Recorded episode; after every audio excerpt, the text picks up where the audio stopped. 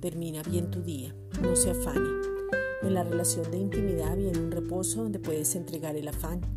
El preocuparte es ocuparte antes de que sucedan las cosas. Por más que te ocupes, antes nada te va a suceder ni va a cambiar. Tú eres un espíritu y el espíritu manda sobre la carne. El afán es un deseo intenso de hacer cosas y muchas veces produce fatiga, cansancio y se deja de actuar con prudencia. En el reposo que es Cristo encuentras una plena certeza para actuar, diligencia para tomar decisiones y puedes enfocarte porque lo miras solo a Él. Recuerda lo que el Padre ha dicho de ti. Filipenses 4:6. Por nada estéis afanosos, sino sean conocidas vuestras peticiones delante de Dios en toda oración y ruego con acción de gracias.